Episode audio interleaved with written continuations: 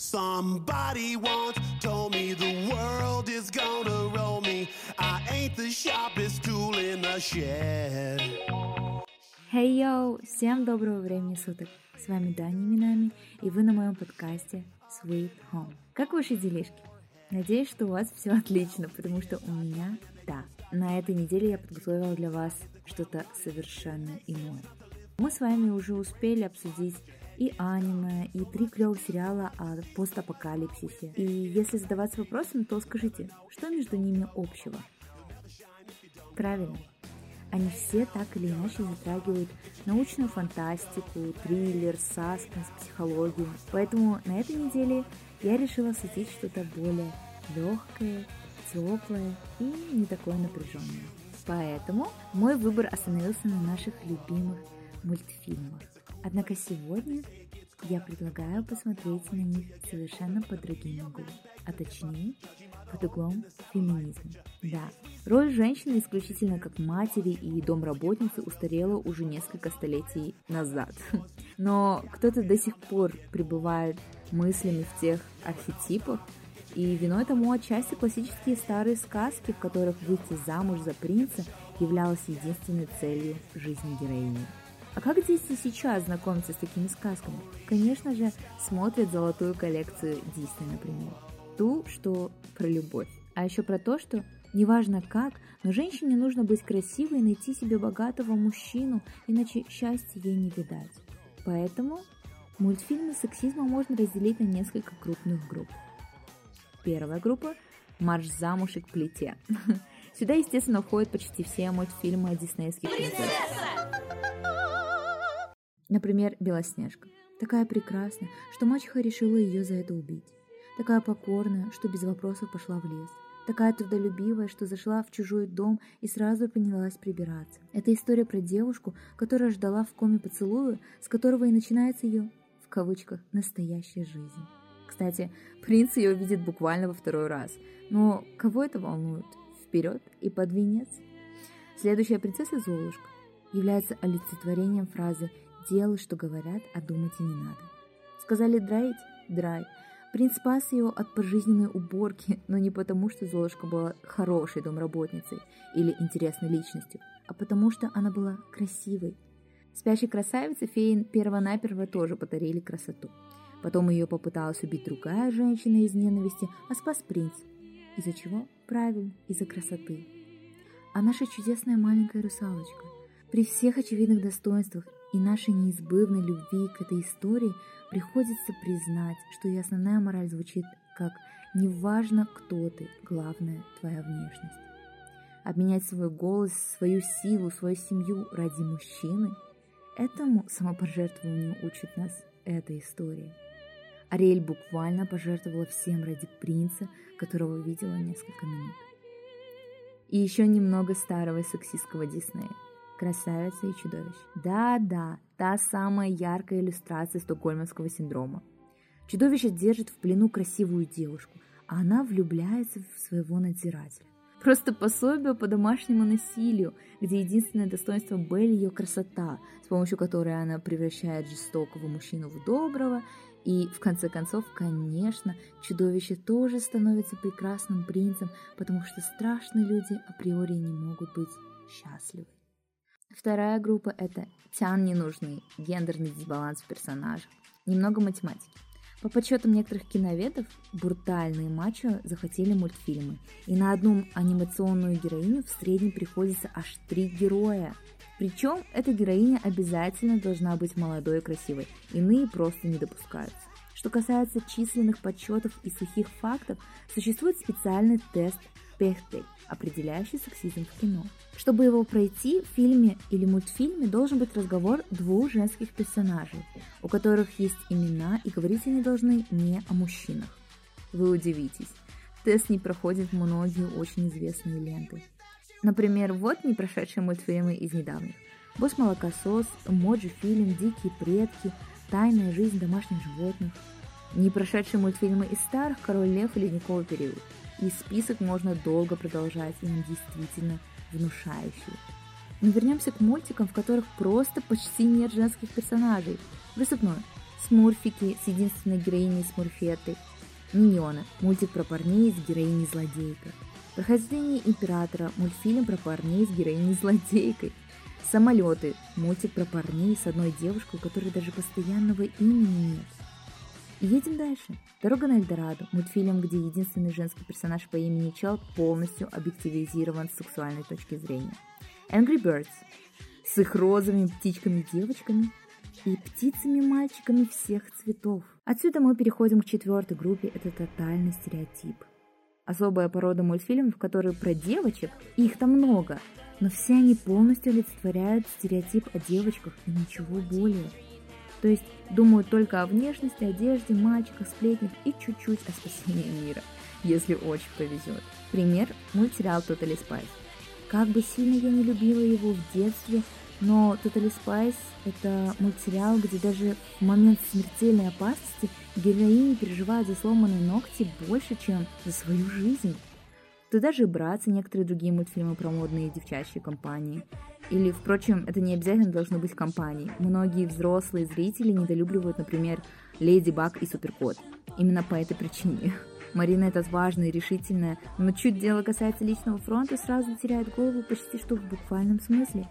Как ежедневно спасающая мир девушка может быть такой беспомощной? Вопрос остается открытым. Ах, какой кошмар. А есть мультфильмы без сексизма, спросите вы? Есть. Чуть-чуть. И сейчас – я немного о них расскажу.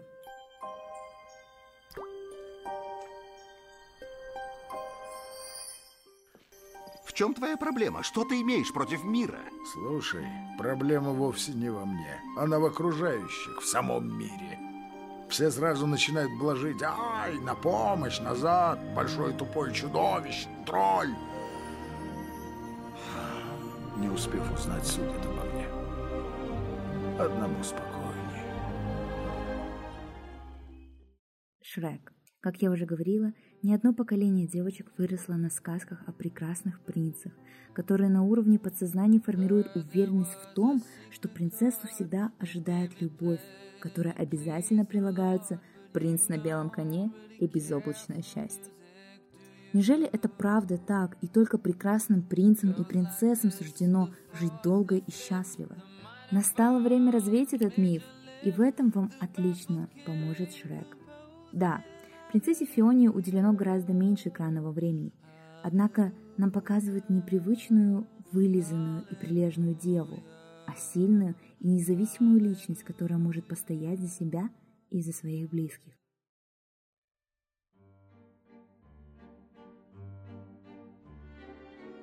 Полностью гендерно равноправные работы Хаяо Миядзаки, который однажды говорил, главный герой большинства моих фильмов – девочка. Я могу очень долго объяснять, что я хочу этим сказать и как я к этому пришел. Но лучше ограничиться кратким ответом. Все дело в том, что я очень люблю женщин. Каждая его работа показывает глубину женского персонажа как личности. Однако в его работах всегда присутствуют мальчики. И никто не тянет на себя одеяло. Они оба работают как команда, как партнеры.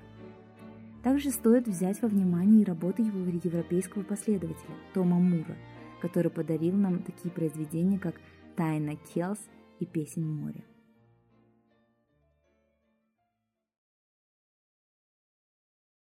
«Принцесса и лягушка» стала революционным мультфильмом по нескольким причинам. Однако мы остановимся на главном. Принцесса там не ставит изначальную цель влюбиться и выйти замуж за молодого и обеспеченного принца – Тиана совсем не летает в облаках, ведь ее первостепенная мечта – стать экономически независимой и заниматься бизнесом пересиливает все остальное. Сюда же и Мулан, Покахонтес и Муана, которые буквально борются с сексизмом. Покахонтес спасла родную деревню, а Мулан – целый Китай. И хоть история и заканчивается счастливо под венец, но нам дают независимых и отважных героинь, Важным аспектом Покахонтас является история ее любви. Пожалуй, это единственный мультфильм, где для детей рассказывается истина о том, что не всегда люди влюбляются и остаются на всю жизнь вместе, только с одним человеком. Муана. Или неужели в мультфильме не будет любовной линии? В Муане главная героиня руководствуется исключительно личными принципами и мечтами.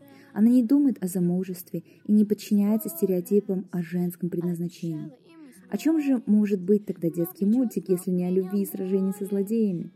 Ну, например, о целеустремленности, следовании своей мечте, покорении неизвестного и в поиске истинного счастья. Муане удается сделать то, что не удалось никому из ее семьи.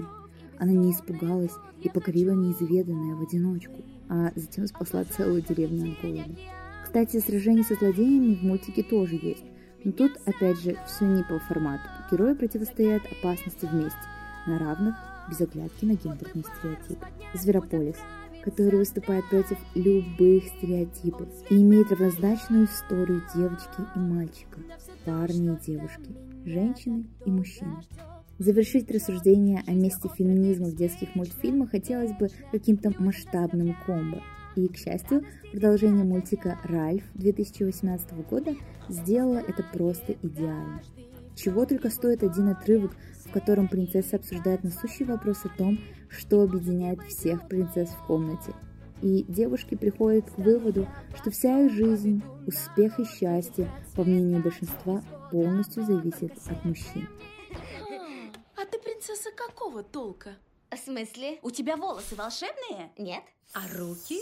Нет. А звери с тобой разговаривают? Нет. Тебя отравляли? Нет. Проклинали? Нет. Ты жила в заточении? Нет. Слушайте, может вам полицию вызвать? Должно быть, ты вступила в сделку с подводной ведьмой, которая в обмен на голос дала тебе две человечьи ноги? Нет. Ну вот еще у меня свои ноги. А тебя когда-нибудь целовал принц? Фу, совсем уже? А проблемы с отцом есть? У меня даже мамы нет. У нас тоже.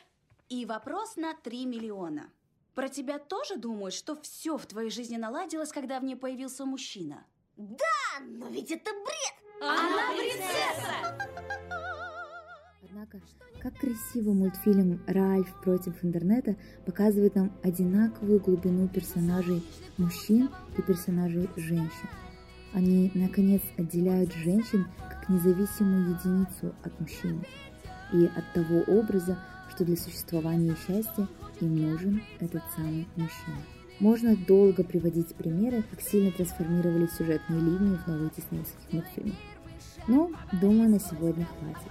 Пора сказать «стоп сексизм» в любом его проявлении. И если не запрещать своим детям смотреть прошлые шедевры, то хотя бы говорить, спрашивать и обсуждать, что верно, а что нет. Какие выводы сделал ребенок? И что он извлек из этой истории.